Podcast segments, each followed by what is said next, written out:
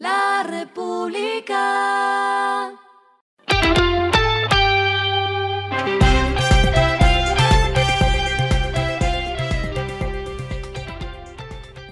Esto es lo que debes saber al comenzar la semana.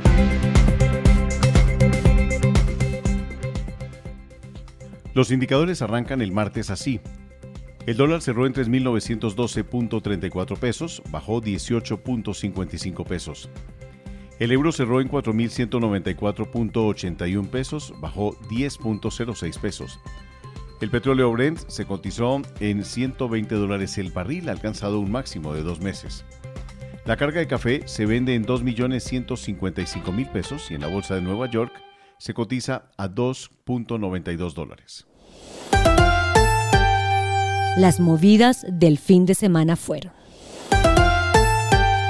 La multinacional sueca de tiendas de moda HM anunció la apertura de su tienda número 14 en Colombia, la cual estará ubicada en Cúcuta. La nueva sede abrirá sus puertas al público el próximo 9 de junio.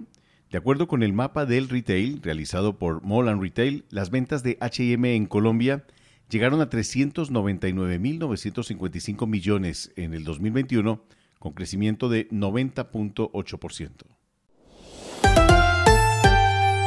Auteco Mobility le sigue apostando a la movilidad eléctrica. La empresa del sector automotor informó que ya cuenta con un portafolio de más de 50 vehículos sostenibles.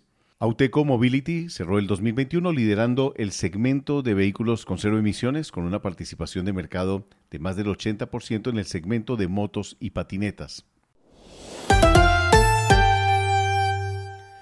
La aerolínea colombiana Zarpa suscribió un acuerdo con Q System Solutions para utilización de sus sistemas de check-in y la distribución global de sus servicios en agencias de viaje y otras asistencias de sistemas de aviación. Q cuenta con una red de más de 4.000 agencias en Colombia y 30.000 alrededor del mundo. La compañía tecnológica ofrece además una suite de inteligencia de negocios. Lo clave del fin de semana. El petróleo subió ayer a un máximo de dos meses cuando China relajó los bloqueos antivirus y la Unión Europea trabajó en un plan para prohibir las importaciones de crudo ruso. El crudo Brent superó los 120 dólares el barril durante la sesión, extendiendo el repunte del 6% de la semana pasada para alcanzar el nivel intradiario más alto desde el 25 de marzo. Según el Ministerio de Hacienda, por cada dólar que aumenta el precio del barril de Brent, a la nación ingresan 130 millones de dólares. Como resultado de ello y de la jornada electoral, el dólar Next Day cayó en Colombia 134 hasta 3.792. Lo que está pasando en el mundo.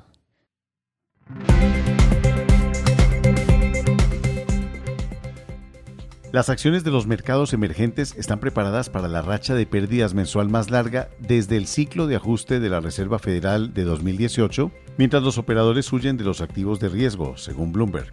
Las estimaciones de resultados para el índice MSCI Emerging Markets han estado cayendo debido a que los analistas están preocupados por el impacto del aumento de los precios y los problemas de escasez de suministros en medio de la guerra en Ucrania. La República.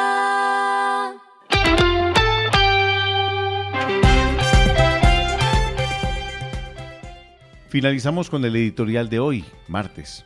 Título, es fundamental dejar las cuentas del fondo de precios de la gasolina en orden. Sumario, subir a los combustibles disparará ya la alta variación de los precios, pero el fondo tiene un déficit enorme.